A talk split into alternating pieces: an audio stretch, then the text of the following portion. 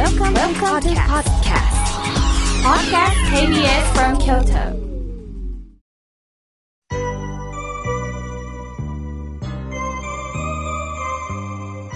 皆様方からたくさんのメッセージをいただきましたので、順に紹介させていただきます。向こう市のポレポレさん、おはがきいただきました。いやー、今日偶然ですね、艶やかな和服美人のおはがきです。ありがとうございます。妙慶さん、スタッフの皆さん、今年初めてのお便りです。昨年、この番組にお便りを紹介していただきまして、嬉しいこと続きなんですよ。妙慶さんのご縁のおかげと感謝しております。ゆであずきが当たりました。家族で大喜びです。そして、嬉しい報告があります。公開録音に参加した妙慶さんがミュージシャンみたいと言われたこの主人。東京オリンピック・パラリンピックの聖火ランナーに選ばれました。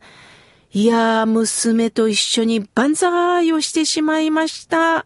本当にこれからもリスナーの皆さんが笑顔になれるお便りをお送りできたらなと思っております。とのことです。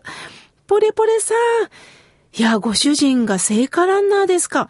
いや、もう素敵なご主人なんで、もう絵になると思いますよ。また、ポレポレさん、その時の模様を教えてくださいね。わあ、嬉しいお便りでした。ありがとうございます。さあ、続いての方です。おはがきいただきました。えー、和彦さん、長浜市よりありがとうございます。妙慶さん、カップ茹であずきいただきました。正月の残ってる餅で全然作ろうと思っています。ありがとうございます。とのことです。わあ、嬉しいですね。おめでとうございます。さあ、続いての方です。えー、前原市よりあーちゃんさん、ありがとうございます。今年も心が笑顔になるラジオ、毎週楽しみに聞きたいと思います。昨年は10の鐘をついたんですが、54番目でした。きっと何かご縁があるんですよね。おめでとうございます。さあ、続いての方です。三重県より鉄さん、ありがとうございます。土曜日の8時待ち遠しいです。毎日放送してほしいんですよね、とのことです。いやいや、もうそんなこと言っていただいて本当に嬉しいです。三重県より、井村屋さんのね、あの、地元ですよね。ありがとうございます。さあ、続いての方です。えー堀さん、ありがとうございます。もう家族みんなで聞いております。とのことです。ありがとうございます。さあ、続いての方です。えー、メールをいただきました。すみれさん、ありがとうございます。土曜日の朝、妙慶さんの優しい声で癒されるんですよ。今日も元気にって背中を押してくれるようです。とのことです。そうですか。少しでも私の声がすみれさんに届いてると思えば、本当に私はこの番組してよかったなと思います。ありがとうございます。さあ、続いての方です。ラジオネーム、69歳の主婦さん、ありがとうございます。おはようございます。母を在宅介護しながら聞いております。母は一人で食事をしてくれるので、目が不自由な私でも食事の用意をするだけでよかったんです。でも最近食べる作業が困難になりました。私が食事解除するときはもう二輪羽織の状態です。それで今まで手伝ってくれた妹の負担が多くなりました。気安く引き受けてくださっていたんですが、旦那さんはいい気はしてない様子です。それで母を施設にお願いしようかなと思ってるんですが、母は私を許してくれるでしょうかとのことです。そうですか。お母さんを一生懸命介護をしながら、でも69歳の主婦さん、あなたも今のね、状態がありますよね。やはり目が見えづらいということで、怪我でもしたら大変なことになります。妹さんも家族が終わりですものね。そこでもう一度、プロの方も入れながら相談をして、無理のない介護を考えてはいかがでしょうか。そこでもしもお母さんが正直な気持ちを言ってくださった中に、お母さんの施設という選択があるんであれば、それもいいのではないかなと思います。どうかもう一度皆さんで話し合いをし、どれがいいとか悪いとかではないんです。どの状態が一番いいのかなということを考えながら、もう一度話し合ってみてはいかがでしょうか。応援しております。さあ、続いての方です。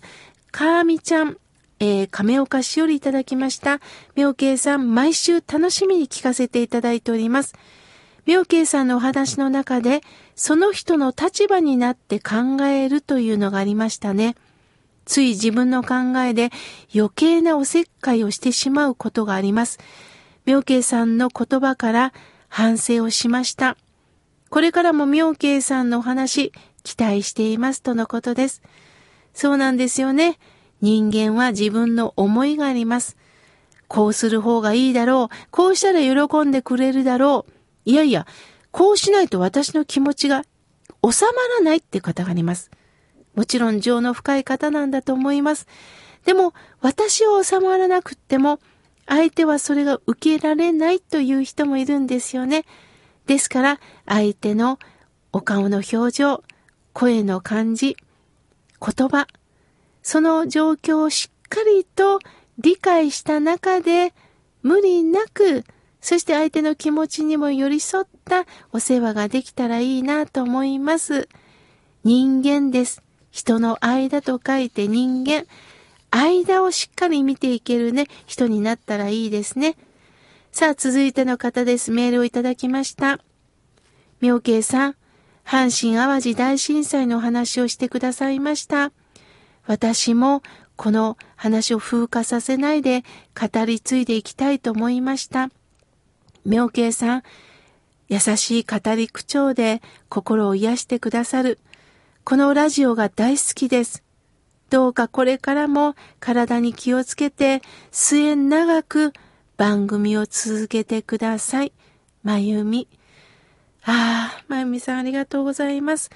優しいお言葉をいただいた中で、私もこうしてラジオさせてもらっていいんだなということを、ちょっとだけまだずうずしいあのところがあるんでね、いろんな方のご意見があると思うんですが、でもまゆみさんのお言葉からね、ラジオさせてもらっていいんだなということを思いました。本当にありがとうございます。さあ、続いての方です。宇治の純ちゃんさん、メールをいただきました。ありがとうございます。妙慶さん、いつも優しいお言葉にほっこりさせていただいております。妙慶さんにどうしても聞いてもらいたくってメールをしました。私の幼馴染の Y さんが先日 LINE で夫婦仲がうまくいってないのが続いて離婚も考えてると LINE が来ました。その方は子供さんのこと、ご夫婦のこといろいろあって20年前に鬱になり、薬を常に飲んでおられます。飲んでいると人と会っても明るくおしゃべりをするらしいんですが、飲まないと不安で人と話せないそうです。夫婦にはいろんなことがあるけど人には言えない。ご主人も自分の友達やお知り合いの方に Y さんのことあることないことを言っておられるらしくって、お互いにしんどいんでしょうね。私のできることは LINE で、体調大丈夫？愚痴は聞くよ？少しだけ今日はこんなことで笑えたことを思い出してねと送るだけです。妙慶さんに聞きたいんです。ただ見守ることしかできないんでしょうか？これからも Y さんとずっと友達でいたいと思ってます。まあ、妙慶さんだったらどうなさいますか？そうですか。このお友達が苦しんでおられる。そして、今まで長い長い、やっぱり治療生活もあったんですね。辛いことがあったからこそ、やはり心の病があって薬を飲んでる。釣り合いさんともなかなか通じ合えない辛さがお友達にあるんですね。その中で、こうしたらいい、ああしたらいいということは本当に言えないんです。なぜならば、答えてないんですよね。まさしく、宇治の純ちゃんさんがおっしゃる通りに、眠れてる、どう体調どうと問いかけることしかできないんです。でもお友達はね、私のことを気遣ってくれてる、私のことを理解しようと思ってくれる人がいる。これだけで大きいのではないかなと思います。そばに誰かがいてくれる。それだけでお友達は安心すると思います。ですから、あんまり頻繁だとね、辛いと思うので、どう？体調どう？いつも気にかけてる？いつも心配してるよ？どう？というね、お声かけをぜひしてあげてほしいなと思います。宇治の純ちゃんさんの優しさが本当に伝わりました。ありがとうございました。さあ、続いて、南のワッペンさん、ありがとうございます。みょけいさん、お元気ですか？手話劇コンクールに行くんですよ。京都新聞社のホールなんです。頑張っていこうと思います。寒いです。お体大切に、とのことです。手話ですか？いや、私も勉強しなきゃいけないなと思っています。南のワッペンさん、コンコールの模様、また教えてくださいね。貴重なメールをありがとうございました。まだまだたくさんのメッセージをいただきましたが、来週紹介させていただきます。ここでお知らせです。河村明慶の心が笑顔になるラジオ番組の公開録音を行います。公開録音は2020年3月7日土曜日午後2時から行います。所要時間は1時間程度を予定しております。会場は KBS 京都第2スタジオ。応募方法は、心が笑顔になるラジオ番組宛てに、はがきかメールでご応募ください。はがきの場合、602-8588 KBS 京都ラジオ河村明慶の心が笑顔になるラジオ公開録音参加希望係と明記してください。メールの場合は、懸命に公開録音、参加希望と書いて、笑顔、アットマーク kbs. 京都まで。はがき、メールの場合とも、代表者の方のお名前、ご住所、お電話番号と参加希望人数をお書きください。